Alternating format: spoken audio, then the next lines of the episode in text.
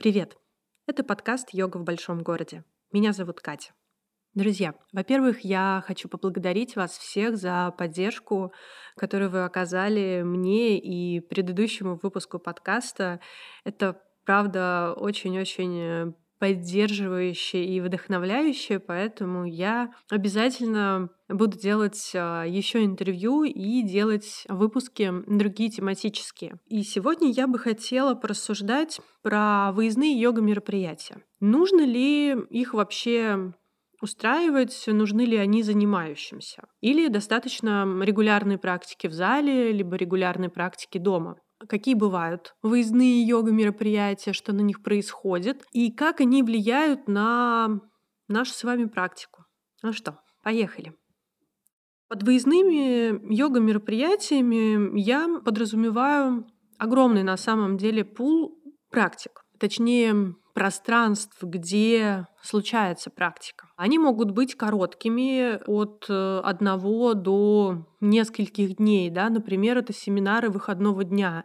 Часто их называют э, йога-дачами, потому что группа с преподавателем либо с преподавателями уезжает куда-то за город и там практикует в течение всех выходных. Дача, потому что за городом, а может быть дача, потому что это ударная работа в течение всех выходных. Либо это ретриты, семинары, это более закрытые мероприятия, которые длятся, как правило, ну, немного дольше, возможно, неделю, может быть, больше. И они не подразумевают каких-то развлечений. Как правило, это такая довольно глубокая, интенсивная практика. И йога-туры — это как правило, поездка куда-то в новое место, не обязательно это поездка в теплую страну, это некое сочетание практики йоги, отпуска, путешествия, приключений, подразумевающее прогулки, походы и практику йоги. Выездные йога-мероприятия, давайте условимся их называть таким образом, то есть это те мероприятия, которые не проходят в зале, йога-студии, которые не проходят по расписанию, да, нерегулярная практика. Они бывают, правда, разными, и они бывают с абсолютно разными целями. И в этом подкасте я поговорила с преподавателями, я поговорила с занимающимися, с людьми, которые были в йога-турах, и часть мнений гостей я записала на как раз выездном йога-мероприятии, которое называлось «Йога-сборы». И вот как раз про разницу этих мероприятий мы поговорили с э, Димой Деминым. Вообще-то выезды выездом рознь. И, например, вот формат йога-сборов, формат такого мероприятия, в котором мы принимаем участие вот прямо сейчас, это довольно специфический формат. Он не самый простой по организации, и он не так часто встречается. Потому что, естественно, гораздо проще отдельному преподавателю или максимум двум взять, собрать людей, которые занимаются у этого преподавателя или у этих двоих преподавателей, и куда-то их вывести в какие-нибудь страны. Сейчас понятно, в какие, в те же самые, в которых они живут, поскольку за границу сейчас не поедешь, скорее всего. И э, где-то там на природе, у моря, в горах э, позаниматься регулярно, более плотно с этими людьми, какие-то дополнительные отношения создать, а, более близкие в смысле преподаватель и занимающийся и так далее. Формат вот йога-сборов, когда собирается в данном случае планировалось у нас сколько? Пять преподавателей, получилось приехать четверым, но это все равно разные преподаватели с разным бэкграундом, с разным опытом, из разных школ, преподающие на разных тичерзах. И э, здесь, с точки зрения того, чтобы просто даже собрать такую программу, ну, требуется как минимум определенная предварительная готовность этих преподавателей находиться в одном пространстве, поскольку известно, что йога-тичеры сущности и личности весьма непростые, и далеко не всегда они готовы взаимодействовать в тесном пространстве с другими йога-тичерами, что уж скрывать, все мы люди. А вот, поэтому формат такой, если его получилось реализовать. Ну, здесь, в принципе, мудрость а, организаторов э, или тех каких-то преподавателей, которые являются основой выбора других преподавателей, они тогда должны понимать уже особенности э, взаимодействия разных йога-тичеров и приглашать в одно пространство тех, кто плюс-минус хотя бы а, вот, не будет э, друг с другом ругаться. Как правило, на таких э, выездных э, йога-мероприятиях, в зависимости от э, его типа, вида или цели, на них приезжают разные люди. Если это выездное мероприятие с элементами обучения, с практиками различными, то на таких, как правило, встречаются и преподаватели йоги, и просто обычные занимающиеся. Если это йога-тур какого-то преподавателя или ретрит какого-то преподавателя, то, скорее всего, туда чаще поедут э, его занимающиеся, либо люди, которые ищут для себя какой-то такой вид отдыха, вид отпуска. Я поделюсь э, своим э, впечатлением. Для меня было очень удивительным открытием. Я проводила два йога-тура длительных по неделе в Крыму, и оба раза я очень удивлялась, потому что я немного другой человек, и я скорее поеду за преподавателем, которого я хорошо знаю. Но на моих йога-турах было довольно много людей, которых я не знала, с которыми мы познакомились в туре. Они были из других городов помимо да, тех занимающихся, которые занимаются у меня регулярно, которые ходят ко мне регулярно на э, практике. И для меня это, правда, было удивление. Наверное, для преподавателей более крупных, так скажем, да, более давно работающих, которых знает большее количество практиков, а, это нормальная история. Для меня это было, правда, таким удивлением, потому что ну, у нас есть такое сообщество, мы давно друг друга знаем, я знаю своих занимающихся, я знаю, на что они способны. Когда ты встречаешься с людьми совершенно незнакомыми, то это такой довольно очень интересный опыт. Кто еще ездит на йога-туры? Я поговорила как раз с, с ребятами на одном из мероприятий, собственно говоря, на йога-сборах, и часть из них оказались преподавателями, а часть из них были вообще впервые на таком мероприятии. Дьяков Александр, начинающий преподаватель йоги. Путь в йогу у меня был такой, что мне понравилось заниматься на занятиях в фитнес-клубе на самом деле. То есть это был даже не йога, какой-то центр. У меня был там очень хороший учитель, мужчина вел всегда, и мне казалось, что практика йоги, она более такая раскрытая, силовая, так скажем, какая-то более убедительная у мужчин хоть э, девушки тоже ведут очень хорошо, но как-то у мужчин просто получалось убедительнее, и, в принципе, я вот остался почему-то вот а, у него заниматься. В итоге я пришел к выводу, что практика в йога-центре, в любом, она более серьезная, то есть ребята приходят уже заниматься именно йогой. А и я ошибался насчет девушек, да, то есть ведут все очень хорошо. Правда, есть очень сильные преподаватели, которые дают э, глубокую, интересную практику. На teachers курс я попал так, что мне захотелось понять саму механику, как все устроено, как тело устроено, как можно не навредить себе, а может быть даже и как-то познать йогу вот именно с физиологической стороны. На teachers курсе, который вот проходит в Москве, в Пране, там нету никакой эзотерики. То есть там такая прикладная йога. В принципе, teachers курс дает очень большой опыт, правда. Там окунаешься вообще в другую атмосферу. И, конечно же, в рамках Teachers было много предложений выезжать на йога-сборы.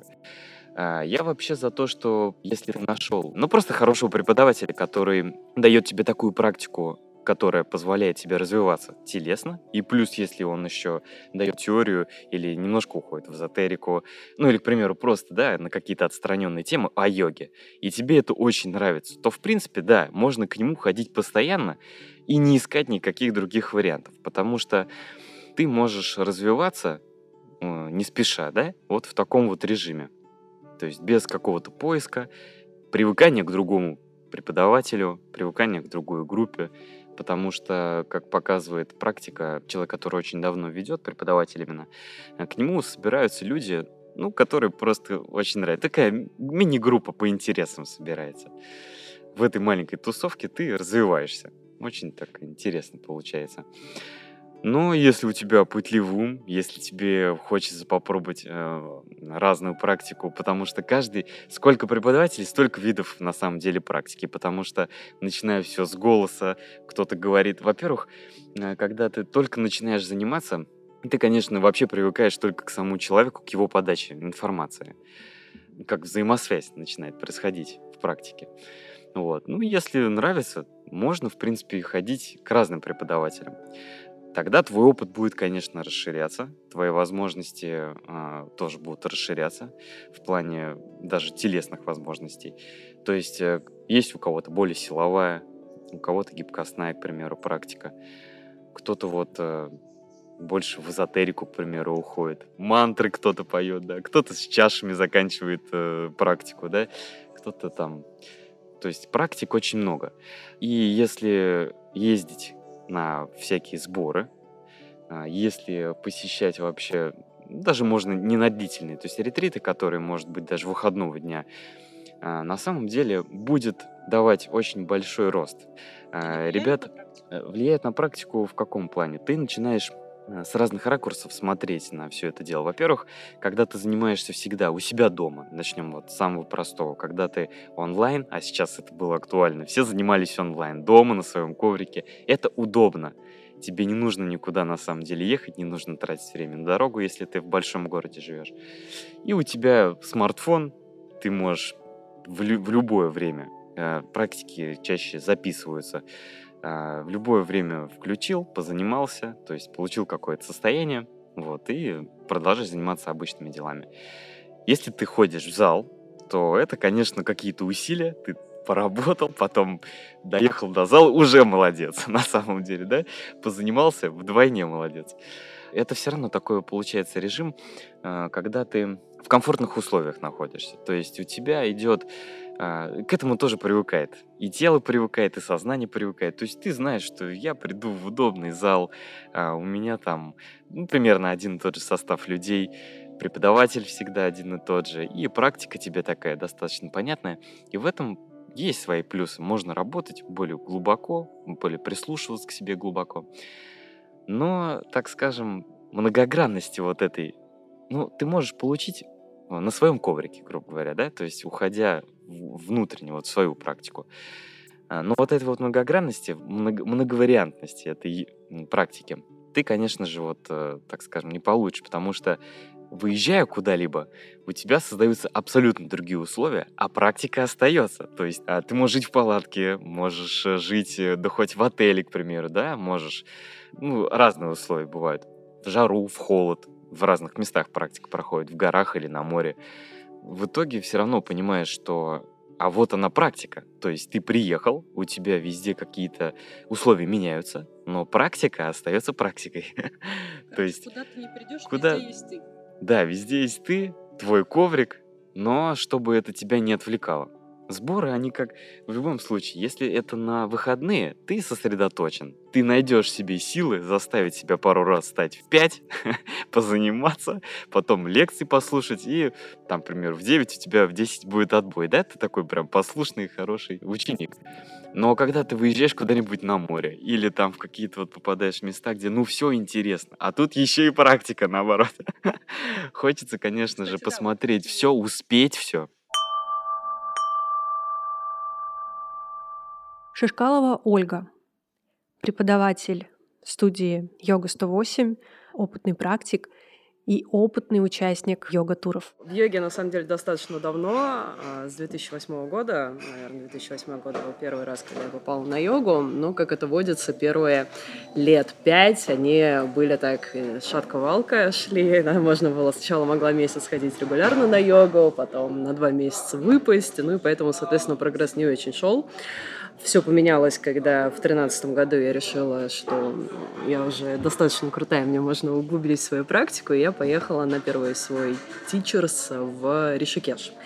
Вот, съездила я в Ришикеш, там преподавали ребята из Бангалора, то есть они приехали, типа, у них была основная идея, эту мудрость юга соединить с мудростью севера, и вот, вот Бангалорский институт Вивикананды привозил учителей в Ришикеш, и там была вся история, но часто я такое слышу, кстати, от э, русских практикующих йогу, а, когда они едут на Teachers в Индию, разочарование недостаточно мощно, недостаточно круто, недостаточно прогрессивно, там мало типа, чатуранг. да, ну, мало, мало чатуранг, да, но, естественно, ну, как бы все ожидают, что сейчас там физуха мощная пойдет, ну, думает, как от шланга, там, типа, наверное, Майсор, а там, по большей части, сидят, разбирают Бхагават Гиту, да, сидят, учат мантры, читают, много про йога-терапию нам рассказывали, вот, в частности, циклическую медитацию. Вообще просто мы каждый день делали, которая теперь, мне кажется, у вас только Илья Журавлев в Москве ее дает, больше ни у кого не видела, что кто-то это делал. И про наямы-то никто там задержки по 40 секунд, это вообще просто космос, если 40 секунд никто там минуту не держит и так далее.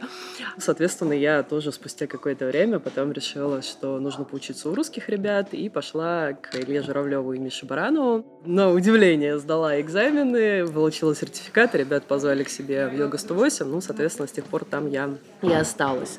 Ну, наверное, с такой э, длительной историей в йоге ты точно ездила на разные туры, ретриты, скорее всего, семинары выходного дня. Они вообще нужны, полезны, интересны?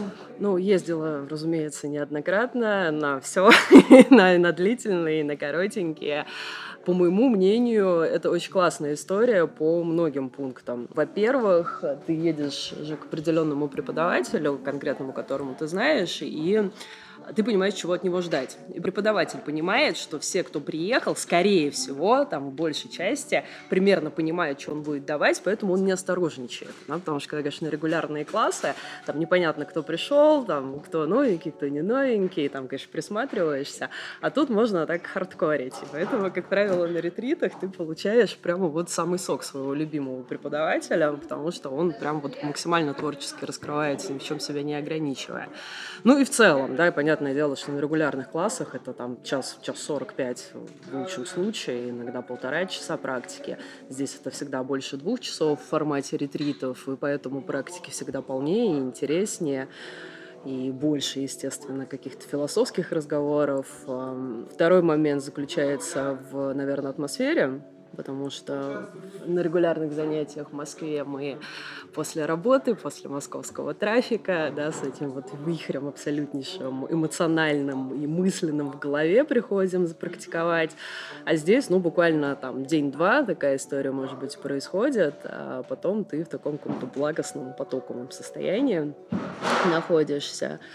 И, соответственно, тоже все-все ощущения, они глубже и интереснее. А, ну и третий момент, э, такой утилитарный, а, чаще всего в интересных местах происходят ретриты, поэтому можно и посмотреть чего-нибудь. В частности, например, вот э, с Димой Демином я первый раз поехала на Алтай, распробовала горный Алтай, влюбилась в этот край. Если бы не... Ну, там был Дима Игалаев, и если бы не их семинар, то, может, я и не попала бы в горный Алтай. вот, и не знала бы, что это у нас такой великолепный край. А ребята, которые возят а, ретриты в Индию, ну, тоже постоянно кто-то куда-то ездит. А, в частности, вот тоже был очень интересный experience. А, Гокарна, излюбленная многими, тоже туда возят, я знаю, группы. Но я ездила со своими, с Барановым Журавлевым, и мы попали на Махашиваратри, да, важнейшую ночь для шиваитов. Это было, ну, прям ужасно интересное мероприятие. Кидались бананами в браминов, мылись в тиртхе. Вот, так что это еще и вот э, полезно с точки зрения общего такого развития эрудиции. А вообще э, туры, они, ну, для занимающихся обычных, да, э, все-таки ты такой продвинутый практик, если ты еще и преподаешь, то тем более. Они э, полезны или людям достаточно ходить регулярно в зал. Та же самая история, неважно, какая разница, какой уровень у человека, да, все равно вот он ходит регулярно к своему преподавателю, все равно у него ограниченное количество времени, ограниченный набор практик.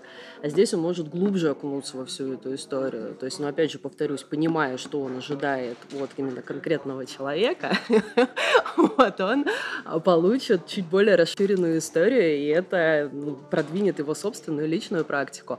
Ну, я думаю, что про аспект общения, да, социализации с людьми, близкими тебе по духу, очень многие, да, говорили в вашем подкасте. Первое, правда, не, ну это что же, это вполне себе такая, мне кажется, очевидная история, потому что люди, которые мыслят примерно в одной и той же парадигме, да, в одной и той же системе координат, это всегда интересные люди. У меня из каждой поездки А парочка прям вот, ну, достаточно тесных контактов всегда остается, с которыми на протяжении уже очень многих лет мы общаемся. И это такие, ну, может быть, высокопарно звучит, но вот когда говорят там родная душонка, да, когда есть люди, люди контекста и люди сути. Там люди контекста — это те, кому там институт, допустим, на метро удобно ездить, там локация, геолокация, или ну вот работаете вы вместе. Ну вот какие-то общие интересы, дети в общий садик ходят. А есть люди сути, когда вот мы можем жить в разных странах, в разных регионах, видеться вот раз в год в лучшем случае, но тем не менее просто сумасшедшая связь есть. И вот ну, у меня практически из каждого такого ретрита по такому человечку остаются. Поэтому начинающим очень классно и очень полезно.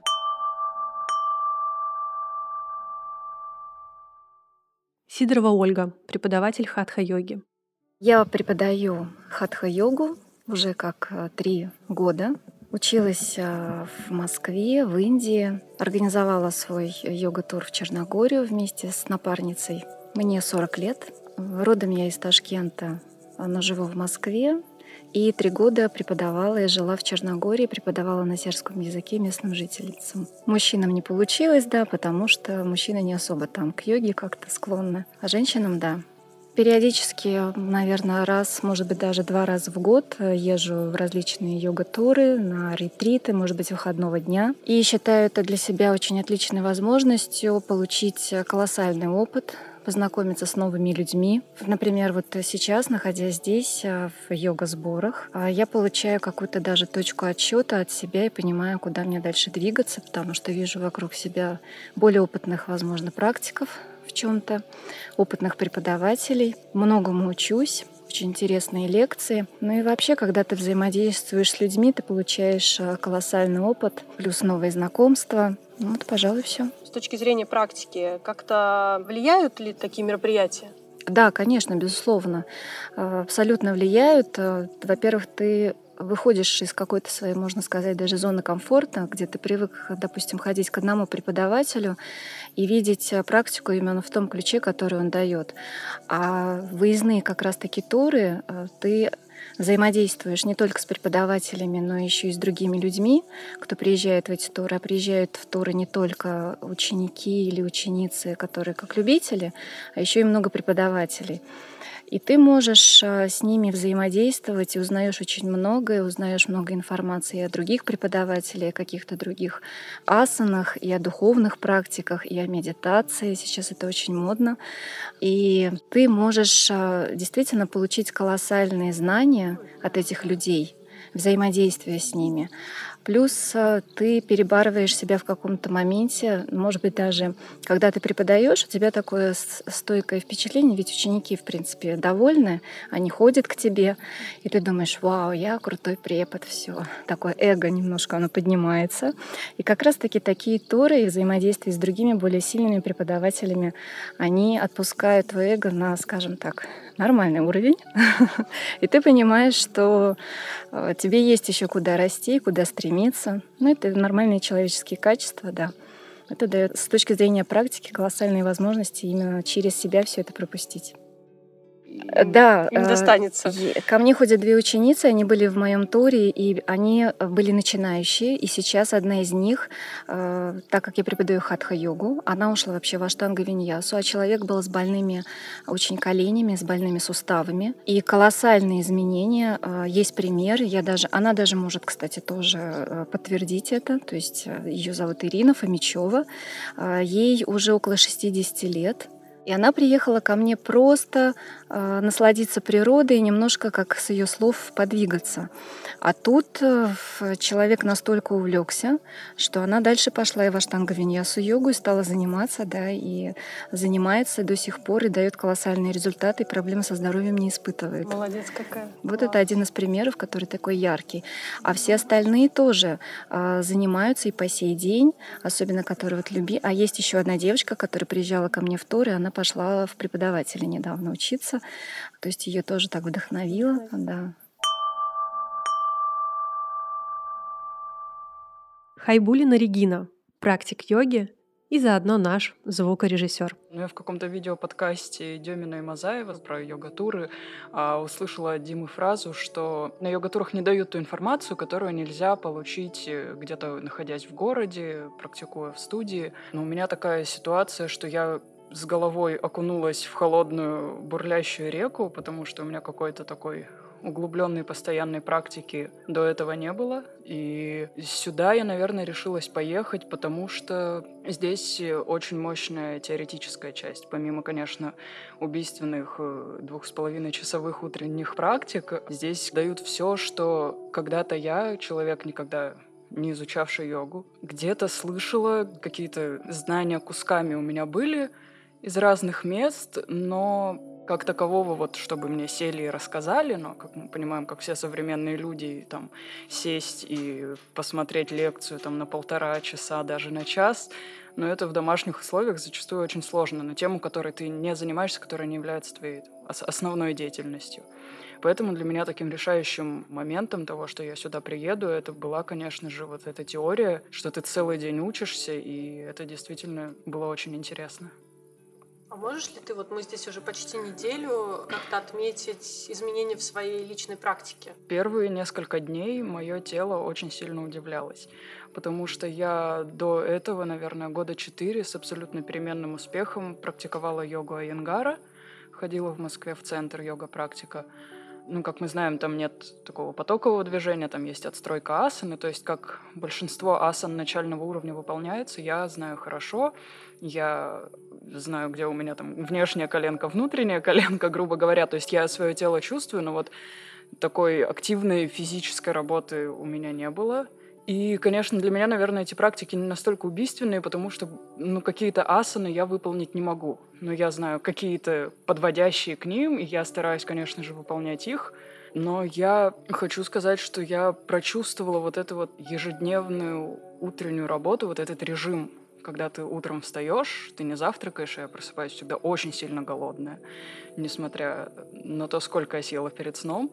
Тебе кажется, что ты сейчас даже полчаса без еды не продержишься, но ты еще делаешь какую-то физическую активность, и потом бежишь на завтрак. И для меня вот именно, наверное, ключевым стал вот этот режим дня того, и я уже вот к пятому, к шестому дню заметила не знаю, какую-то легкость походки, выпрямленность спины, легкость дыхания после всех асан, после пранаям, которая во мне появилась, я бы хотела, наверное... Ну, то есть я сейчас уже точно уверена, что я вернусь в Москву, я пойду на начальный уровень, я вот этим займусь довольно серьезно и буду отстраивать себя дальше. Побывав здесь, во всей этой атмосфере, благодаря, наверное, этому, я поняла, что нужно гармонично выстраивать свою жизнь, что нужно соединять какую-то работу, учебу и вот именно личный рост. Потому что наше тело и наш мозг, он отвечает нам, если мы что-то в него вкладываем, если мы с этим работаем. А вот так вот убиваться и постоянно какие-то переживать стрессы и тревожные расстройства, это думаю, я так больше не хочу. Я хочу более гармонично дальше развивать свою жизнь и буду очень стараться. Пусть так и будет. Цветкова Валентина, преподаватель хатха-йоги, преподаватель практик осознанности, психолог. Про выездные какие-то йога-туры, йога-семинары, фестивали. В целом у меня не так много конкретного какого-то опыта этих выездов, но мне как преподавателю который ведет что-то в рамках этих мероприятий. Больше всего мне нравится и впечатляет то, что люди приходят такие более вовлеченные, более открытые, потому что они действительно вырвались из своей какой-то, из потока своей обыденной текущей жизни, из всех своих там забот, проблем и максимально вот э, свое внимание сконцентрировали на каких-то практиках, на сообществе единомышленников. Поэтому, мне кажется, это хорошая возможность привнести какие-то большие изменения вообще в свою жизнь потом по возвращении, да, чем если мы там просто посещаем там по чуть-чуть какие-то занятия в городе. Это более такой меняющий, трансформирующий опыт. Плюс э, те же единомышленники, та группа, которая собирается вместе, тоже очень-очень много дает, может быть, даже и больше, чем э, сами преподаватели этого мероприятия, да, потому что идет такое живое общение в течение всего дня, можно найти хороших друзей И это сообщество, оно дает такую поддержку в практике в целом, и мотивацию, и эмоции очень положительные с этим связанные. Ну, плюс еще иногда эти мероприятия проводятся в красивых природных местах, что тоже, безусловно, таким важным дополнением является. И наш ум, наша нервная система, наше тело, все реагирует определенным образом на красивую природу, на чистый воздух. Все как бы начинает расслабляться, раскрываться, как-то вот этот эффект антистресса какого-то происходит. Поэтому совместить это с ценными практиками, с изучением чего-то такого полезного, что мы потом дальше в жизни сможем применять, это здорово. И я думаю, что такой возможностью точно стоит воспользоваться, если хоть какой-то ресурс времени, денег, я не знаю, на это имеется в данный момент. Дмитрий Демин, преподаватель хатха-йоги, преподаватель тичерс-курсов на различных программах. Такой формат э, для преподавателя, мне кажется, очень интересным и классным. Для занимающихся ну, это вообще супер-мега формат, потому что здесь единственное, конечно, нужно заранее сжать мулабандху и приезжать на подобные мероприятия, понимая, что это не мероприятие типа йога-тур, где можно покупаться, загорать, немножко на экскурсии сходить, вот, купить приятные штучки на, на подарки на Новый год, ну, еще йогой позаниматься заодно. Такие программы тоже есть, это своя специфика, но подобные вот йога-сборам, когда у нас получается 4 занятия в день, до завтрака, между завтраком и обедом, между обедом и ужином, после ужина. Все, больше места свободного нет, только поспать остается. Естественно, предполагает, что времени свободного практически не остается, вот на сон разве что, и на еду. А все пространство между сном и едой практически заполнено йогой в разных ее проявлениях, и если мы действительно едем на подобные мероприятия с целью понять многое про йогу, получить очень много знаний в очень таком широком спектре, то это едва ли не самый крутой вариант вообще, когда можно за 6-7 дней а, получить у очень опытных специалистов в своей области знания в разных сферах, в разных областях йоги. Вот. Но главное не ожидать, что заодно ты еще и такой будешь прекрасно отдохнувший, загоревший, искупавшийся, потому что это, вообще-то говоря, работа. Учиться – это работа. И на самом деле люди, которые действительно в таком формате способны 6 дней посещать ну, даже 80% занятий, скажем так, для меня просто герои, действительно садхаки крутые, потому что заставить свой мозг работать и после завтрака, и после обеда, и после ужина, когда кровь стремится все время оттечь к желудочно-кишечному тракту и остаться там, это прямо, это прям серьезное усилие, это тапос, это правда нагрузка на нервную систему, на волевые центры головного мозга, и это правда очень круто. Так что такие форматы интересны. При этом, конечно, есть другие, в них есть свои плюсы и минусы, и просто выездные какие-то семинары, какие-то ретритные программы. Тоже очень интересно, когда, опять же, люди в меньшей степени планируют отдых и йогу, а в большей степени планируют йогу, ну и, может быть, немножко повезет где-то отдохнуть заодно. Такой более ретритный формат. И на разных уровнях развития в йоге разным людям нужны разные подобные программы. Опять же, слава богу, преподаватели вагон, информации про них много в интернетах, всегда можно узнать, всегда получить а, данные о том, кто где преподает, какого характера эта программа, и поехать на то, что соответствует твоим текущим запросам, ожиданиям и возможностям. А меняется у людей практика после туров, выездов, ретритов? Обычно меняется. Обычно меняется, потому что это становится очень мощным дополнительным стимулом. Появляется новое знание, и ты приезжаешь и практически неизбежно пытаешься хотя бы какое-то время применить их в своей практике. По крайней мере, если человек более или менее серьезно занимается йогой, и он приезжает после подобных программ домой, то ну, невозможно. Человеческий ум, он любопытен от своей природы. Это естественная склонность э, человека, да не только человека, и собачки, и кошечки, и обезьянки. Вот, интерес к новому. Да, дофамин – прекрасный нейромедиатор. И поэтому, конечно, вот это вот новое, интересное, когда мы берем то, что как зерно получили на подобной программе, засеиваем в почву своей практики и начинаем получать конкретные плоды, конкретные результаты, которые иногда соответствуют тому, что говорил преподаватель, иногда получается что-то совсем новое, интересное, мое индивидуальное, про что мне никто не говорил, не предупреждал. Иногда не получается что-то, и это тоже является опытом опытом, потому что ты выясняешь, что, оказывается, у меня-то другой организм, у меня другой скелет, у меня другая немножко нервная система, чем у преподавателя. И поэтому то, что для одного работает, для другого может совсем не работать, или работать по-другому, или работать не так. И, конечно, какое-то время, какое-то время этот стимул работает, и человек, скорее всего, занимается более интенсивно, а, более глубоко, и, возможно, что-то он будет использовать дальше и не один год своей практики из того, что он получил за несколько дней, вот как семечко на подобных программах. Владимир Зайцев, преподаватель хатха-йоги, ведущий преподаватель курса Ачарья. Мне было полезно, когда я приезжал в Москву и приезжал Андрей Лапа. На меня это произвело большое впечатление. Вот я приехал в Москву, приехал Андрей Лапа, я попал на его занятие, мне оно очень много дало. Вот мне конкретно. А что для кого дает, я не знаю, зависит от людей. Я думаю, для кого-то много что дает. Какие-то люди приходят на такие выездные семинары, и на них что-то влияет. А для кого-то это ничего не дает. Поэтому тут такой вопрос непростой.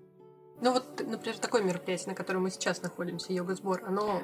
Нет, но оно в любом случае, я думаю, полезно для кого-то. Несомненно, вот многие люди же говорят, что много чего они как бы нового узнали, еще что-то. И... А практика меняется? Ну, меняется, конечно. Здесь же человек живет на природе, как бы все спокойно. Взять даже вот, как я, например, занятия провожу. Я думаю, что я занятия в Москве немножко по-другому провожу. Во-первых, я занятия провожу в Москве только вечером. Все утро я индивидуальные занятия провожу. Вот, а утренние вот мы только на семинарах и проводим. Вот в Индию, когда к нам ребята ездят тоже. Вот. Здесь, в общем-то, разница получается приличная. Ну и в целом, вот если взять вот эти йога-сборы, тут получается человек утром позанимался, потом у него лекции, медитация, то есть такой наполненный день. Интересно. То есть, если бы в 2000 году, когда я только начал заниматься йогой, я мог бы поехать на такое мероприятие, я думаю, я был бы счастлив. Ну, в Крыму уже было. были, да, какие-то сборы?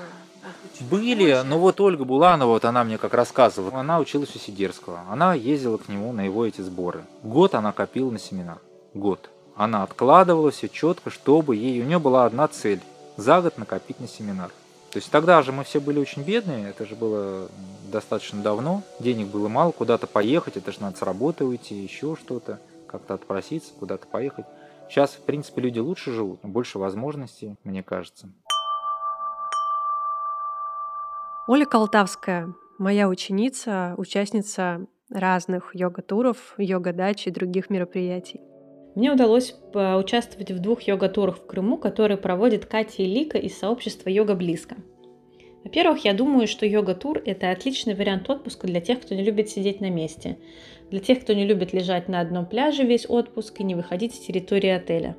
В тех йога-турах, в которых я была, помимо практик йоги, мы также ходили в походы в горы, ходили совместно на близлежащие пляжи, медитировали на природе и э, наслаждались прекрасной крымской природой.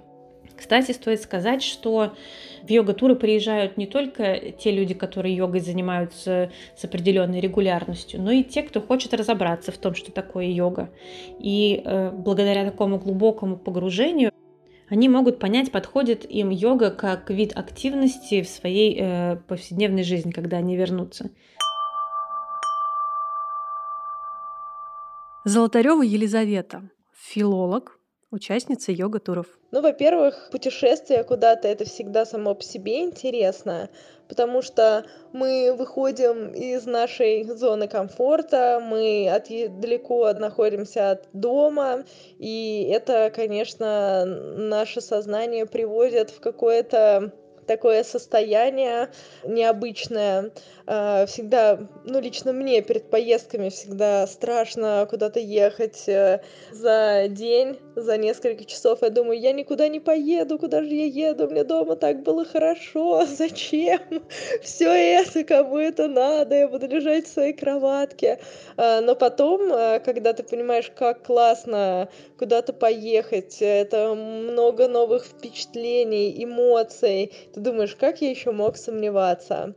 Поэтому путешествие это всегда интересно, это что-то новое, даже если мы приезжаем в то место, в котором уже были, это все равно все по-новому, потому что, как говорится, в одну реку дважды не войдешь, это уже новый ты, это уже новое место, и, ну, вряд ли оно тебе, конечно, кардинальным образом может понравиться или не понравиться, да, но все равно каждый раз он э, свой, собственный. И поэтому путешествовать это очень здорово. И особенно если ты не бесцельно едешь куда-то шататься, а едешь э, с таким интересным занятием, как э, йога. Но дома, когда ты практикуешь, я, видимо, еще не достигла этого дзена уровня, э, да, поэтому, когда я практикую дома, это, конечно, абсолютно отличается от того, когда я прихожу на коврик к учителю в зал, но даже это не сравнится с тем, что когда ты приезжаешь на какое-то йога-мероприятие, да, йога-тур или там йога-дача еще есть, то это вообще абсолютно другое. Конечно, тренироваться каждый день, иногда даже по два раза в день, это, ну, физически тяжело поначалу, но потом ты прям видишь свой прогресс очень явно. То есть, когда ты ходишь один-два раза в неделю а, на занятия на йогу в зал, зал, ты, конечно, видишь свой прогресс, но когда ты в йога-туре, ты его видишь гораздо быстрее. И каждый раз э, у тебя, ну, как-то вот говорят то, что вот там на практику могут влиять там день, да, там настроение, погода, ветер, не знаю, что там еще, э, да, и когда ты занимаешься в таком обычном потоке жизни, там устал после работы, пришел, думаешь, о, какой кайф, отдохну на ко... ну, не отдохну на коврике, но вот поменяю поменяю вот этот вот свой рабочий ритм, оторвусь от него, когда ты э, в йога-лагере в этом, то есть ты не на час там погружаешься, не на полтора часа, как обычно на занятия, а то есть ты все время погружен э, в занятие йогой, и ты как-то даже себя ведешь по-странному, не так, как обычно, то есть ты стараешься больше замечать, ты стараешься быть здесь и сейчас, то есть ты вот только в йога-турах я там приходила, и мне хотелось э, посидеть, помедитировать э, на скале, посмотреть, как волны, да, плещутся о берег, разбиваются об скалы. Э, вот когда ты едешь в йога-тур, мне кажется, лучше ехать в йога-тур одному, без эм, друзей, без какой-то веселой компании. То есть э, ты как-то сам больше сосредоточен на себе. То есть практика, ты, твои наблюдения. Мне кажется, что йога-тур — это, с одной стороны, отдых какой-то, а с другой стороны, это большая работа над собой. И поэтому, мне кажется, в йога-тур люди приезжают не только развлекаться, но и поработать с собой, побыть с собой. Для меня йога-тур — это побыть наедине с собой. Что происходит на таких площадках в, в таком пространстве?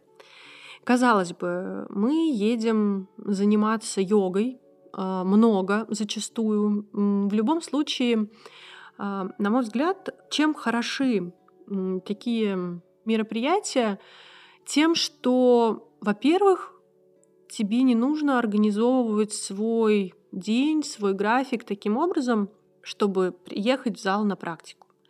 У тебя уже практика здесь, рядом, зачастую, э, если условия позволяют, то даже не надо собирать свой коврик, он все время остается расстеленным, и утром тебе достаточно просто а, почистить зубы и спуститься в зал э, для того, чтобы сделать э, утреннюю практику.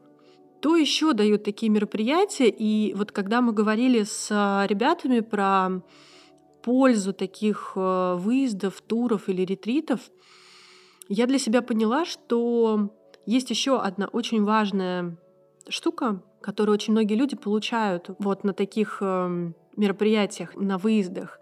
Это правда, на мой взгляд, э, крутая, важная вещь, которой, возможно, нам всем не хватает даже больше, чем регулярной и интенсивной практики йоги. Это правда, что попадая в некую группу, мы действительно получаем ту штуку, которой нам, может быть, не очень хватает в обычной жизни. Это, правда, общение с единомышленниками и некая социализация. Не всегда, и, в общем-то, это не обязательно, чтобы наши близкие разделяли наш интерес э, к практике. Это нормально. Это не обязательно, чтобы коллеги тоже как-то нам сочувствовали в, в нашем увлечении, в нашей практике йоги. А когда ты попадаешь на выездное мероприятие, и ты не ограничен по времени, ты действительно можешь сидеть и общаться с а, такими же людьми, которые тоже приехали за своим интересом, за своей необходимостью позаниматься, поговорить с ними про йогу, поговорить с ними про какие-то другие штуки, но это точно одноволновые с тобой люди, и, на мой взгляд, это один из очень важных а, плюсов и профитов таких выездов. Не только практика, хотя, конечно же, практика, она очень важна, и мы еще поговорим о том, что меняется в практике и как она меняется. Но вот эта штука с общением, с общением с единомышленниками, с людьми, которые с тобой находятся в одном информационном поле, информационном потоке, вы даже можете говорить э, непонятными словами для большинства своих близких, но понятными словами друг для друга. И это очень, на мой взгляд, классная, классная, важная штука. Ну и, конечно, в таких э, поездках, как правило, случаются какие-то интересные истории. Я думаю, что они точно у всех были, и если вы вспомните какие-то свои интересные истории, то обязательно напишите в комментариях. Э, я думаю, что это будет интересно почитать не только мне, но и всем, кто нас слушает. Вот несколько интересных историй, которые рассказали мне мои собеседники о своих йога-выездах и йога-турах. Дьяков Александр, начинающий преподаватель йоги. Ну, у меня был, э, так скажем, мини-марафон. А, мы ездили в Индию. У нас была поездка настроена на а, то, чтобы мы пришли к истокам Ганги. Это находится в Гималаях. Мы начали с Дели, потом Ришикеш, и дальше уже в горы от Ришикеш уехали в деревню Ганготри. Но был не совсем не то, что вот у нас было очень много практики, да, там какой-то или много медитации, но были такие, а, просто компания была, я ездил со своим учителем, а, и, в принципе, компания была не на то, чтобы повеселиться там, да, а мы со своим таким планом, а, где-то мы, конечно, занимались, то есть так по минимуму, не, не перегружали себя практикой.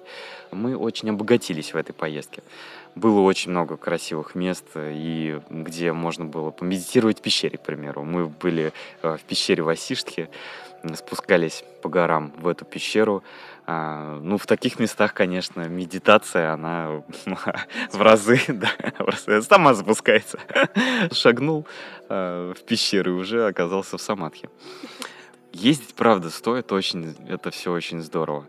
А, но тут нужно, нужно понимать, если у тебя очень высокий уровень практики, если ты человек, который не тратит много сил на практику, а, имеется в виду физических даже сил, да, что у тебя хватает энергии на то, чтобы всю поездку ты можешь ее энергетически просто потянуть.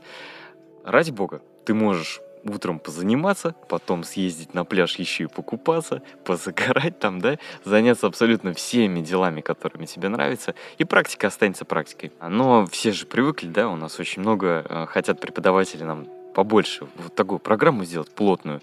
И если ты на самом деле э, не готов даже физически, то для тебя будет это очень большой нагрузкой. Ну, правда, там привыкаешь к условиям, еще и практика, да, там тело уже начинает уставать, а тут столько вариантов, там, где можно отдохнуть, и вот как-то, ну, надо найти золотую середину. То есть, может быть, даже где-то пропустить несколько дней, правда, и, и остаться на пляже, там, или сходить в горы, к примеру, да, заняться более такими, ну, обычными делами. разгрузиться. Все-таки нужно отталкиваться от внутренних ощущений. То есть насколько ты чувствуешь, чтобы, чтобы не надоело, чтобы практика продолжалась, так скажем.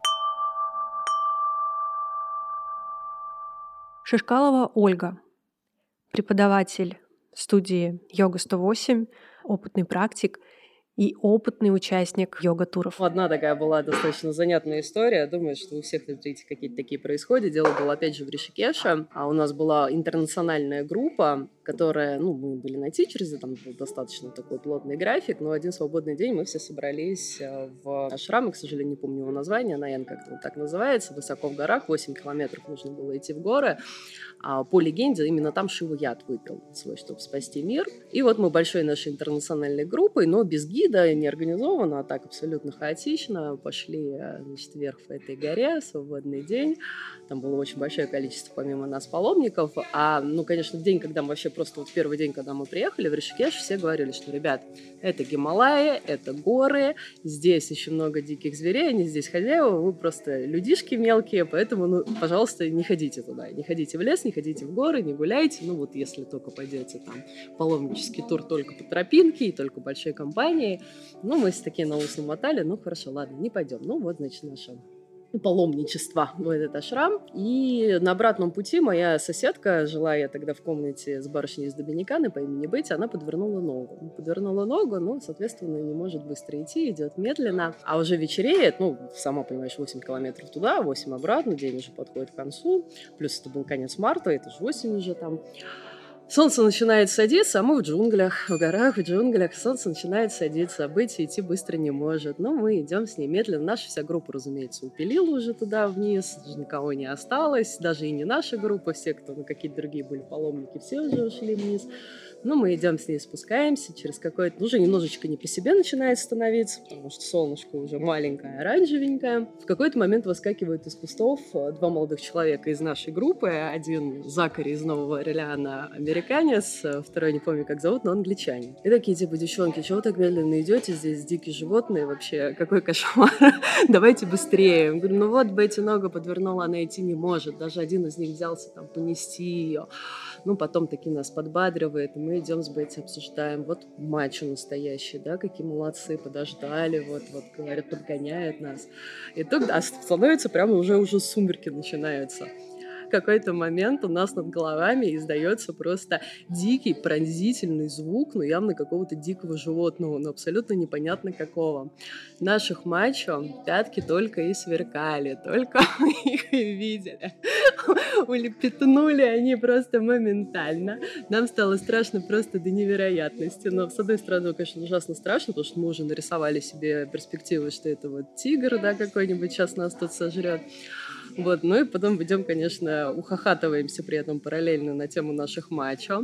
Вот Маша говорит там, типа, ну, слушай, есть доминиканы, у нас мужчины такие, что их хлебом не корми, дай женщину защитить, говорит, им побить себя в грудь, сказать, я мачо, я всех спас, говорит, а это что такое? Ну, слушай, русские мужчины, конечно, не доминиканские, но, тем не менее, тоже, вот они бы, скорее всего, в такой ситуации не оставили нас. Ну, в общем, мы благополучно спустились вниз и решили заесть стресс в местной лавке фрукт rồi. Уселись, там все уже толпа, туристы, люди. Уселись мы с ней есть, пить смузи, и вдруг слышим тот же самый звук, который напугал нас в лесу. Мы поднимаем голову, а на проводах сидят макаки. То есть это на самом деле она была всего-навсего макак. Хотя, конечно, мы подумали, что, наверное, всех там было много, и встретить их в лесу тоже такой сомнительный себе фан. Вот, наверное, было бы приятного мало, если вдруг мы их заинтересовали, но тем не менее. Вот. А, история про то, что любая поездка в контексте йоги, она про йогу, да, это не только практика на коврике, но и все, что происходит, это тоже про йогу. То, как мы реагируем, то, как мы ну, вообще воспринимаем все происходящее, это, наверное, ну, то, чему нас и учит практика, это такое отражение, на самом деле. Разумеется, еще на самом деле классная история, потому что ты оказываешься в непривычной для себя обстановке, да, чаще всего такой немного первобытной и с незнакомыми для тебя людьми, и с достаточно таким режимом а, тоже непривычным для тебя, да, из практики в практику, все, все вскрывает тебя изнутри, там все какие-то штуки, которые внутри сидят, они в таких поездках вылазят достаточно активно, и это интересно и понаблюдать за собой, и понаблюдать за своими реакциями, и что-то про самого себя узнать в таких поездках, это сто процентов. Йога, йога везде, йога каждый день. Сидорова Ольга, преподаватель хатха-йоги. Могу рассказать про местных жителей, а как они относятся вообще к йоге. Очень интересные. Если вы захотите э, повести тур в Черногорию, когда да, все откроется. Да, местные жители очень трудно вообще во что-то, ну так как они вообще, в принципе, у них все медленно, так постепенно, а, то у них есть, если мы более, скажем так, да, ну, европейцы, ну, в принципе, там тоже не сказать, что какая-то глубинка, но мы спокойно можем расстелить коврики на природе и встать в собаки мордой вниз, позаниматься в парке без проблем проблем. Ну, проходят прохожие, ну да, в том числе и мужчины, ну и что, смотрят, ну, посмотрел и пошел дальше, ничего здесь такого нет.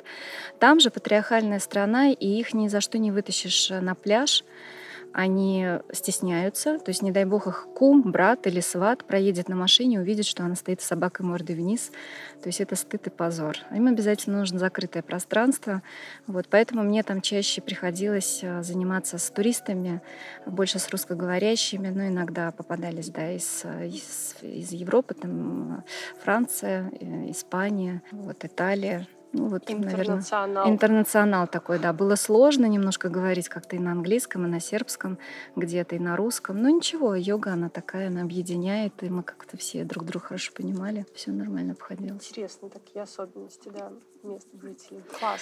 Вот, я была в э, туре в Индии, в обучающем туре хочу сказать, э, с благодарностью к ней отношусь. Анна Весна, я первый раз к ней поехала в Индию учиться, месячный был тур. Это был немножко первый раз в Индии. Это было немножко шоковое для меня такое. ну да, как, наверное, для многих. Но я полюбила. Полюбила Индию. Мы занимались в Гоа. А, была достаточно такой э, серьезной обучающей программа. То есть э, мы вставали чуть ли не на рассвете, шли пешком до зала. Но те ощущения, которые я там испытывала среди, э, когда ты идешь по темной улице, и тут неожиданно выходит индус, а он такой же темный, как эта улица, да, и ты не понимаешь вообще, как он там отказался. В общем, многие такие вещи. Скорее всего, он там где-то живет. Да, просто. скорее всего, он прям там, наверное, и спит, да. вот. И ну вот это да, это вот я бы хотела, наверное, отметить, потому что в пране я училась, и вот э, у нее, наверное, это как точка отсчета дальше. Я пошла именно от них э, что-то взяла очень прям многое именно вот с этого курса, с индийского, и поняла, что йога — это да, это дарить, это обязательно принимать, э, быть э, беспристрастным ко всем. И большая-большая работа на самом деле над собой. Владимир Зайцев, преподаватель хатха-йоги, ведущий преподаватель курса Ачарья. Что мне запомнилось? Однажды мы поехали в Индию, а в Индию мы ездили всегда с походом в Кидарнат ну, по возможности. Кидарнат – это храм, который построили Пандавы 5000 лет назад. А он находится на высоте там где-то 3600. И вот мы в Ришикеше где-то неделю занимаемся асанами два раза в день. А потом садимся на машину, целый день едем до Гаурикунда, там ночуем, утром встаем и поднимаемся пешком в этот кидарнат. Там 4 часа или 5. Поднимаешься, к обеду приходишь в этот храм, там побываешь в этом храме, спустишься, как бы возвращаешься обратно. И вот в конце семинара одна девочка, она вот как вы, решила у всех взять интервью. Взяла там, всех собрала, давайте вот последний день, накрыли стол и все остальное. Она там взяла какую-то, я не помню, телефон или камера, и стала у всех интервью брать. И каждый человек говорил, э, вот, э, что ему на семинаре. И каждый, каждый сказал, как же им трудно было два раза в день заниматься. Это меня поразило. Я думаю, сейчас все про кидарнат скажут, э, как бы, насколько это как бы такая такой поход он действительно тяжелый. Вот целый, день, целый день ешь, потом поднимаешься, там, когда на 3600 уже тебе становится плохо, подъем резкий. Всем становилось плохо, все шли еле-еле. Но оказывается, самое трудное для них было два раза в день заниматься. Вот это вот меня как-то поразило, потому что я уже привык заниматься часто. И... А вот поход в Кидарнат для меня всегда вызов.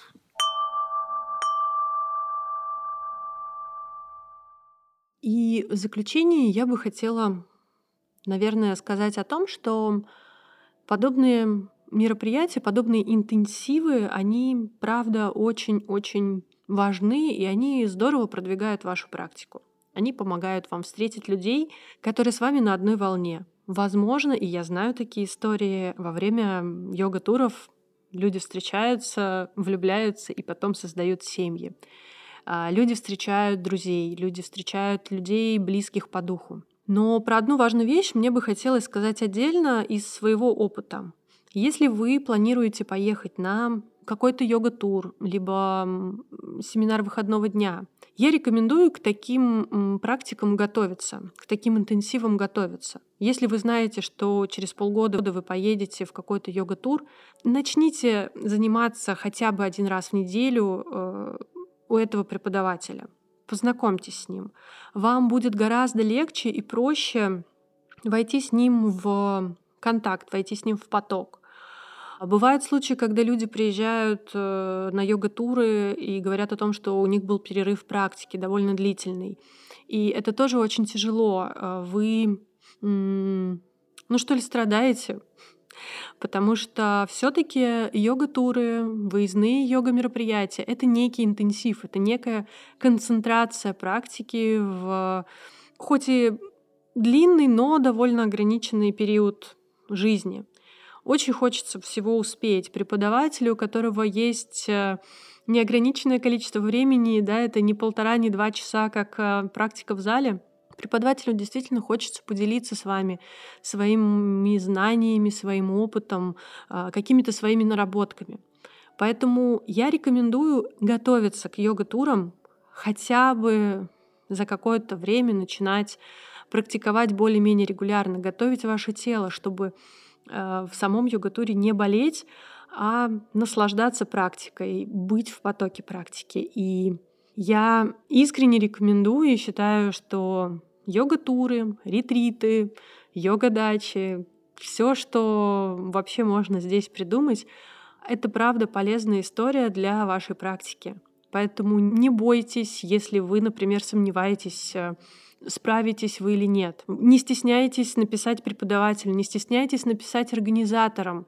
Как правило, преподаватели и организаторы работают э, очень слаженно, задавайте вопросы. Вам всегда на них ответят и обязательно ездите. Это, на мой взгляд, очень продуктивный вид путешествия, продуктивный вид отпуска. Вы не пожалеете и получите массу впечатлений, пользы и, возможно, даже новых знаний. И это был подкаст «Йога в большом городе». Ставьте лайки, делитесь с близкими и оставляйте ваши комментарии и ваши мысли по поводу этого выпуска. Всем пока, услышимся!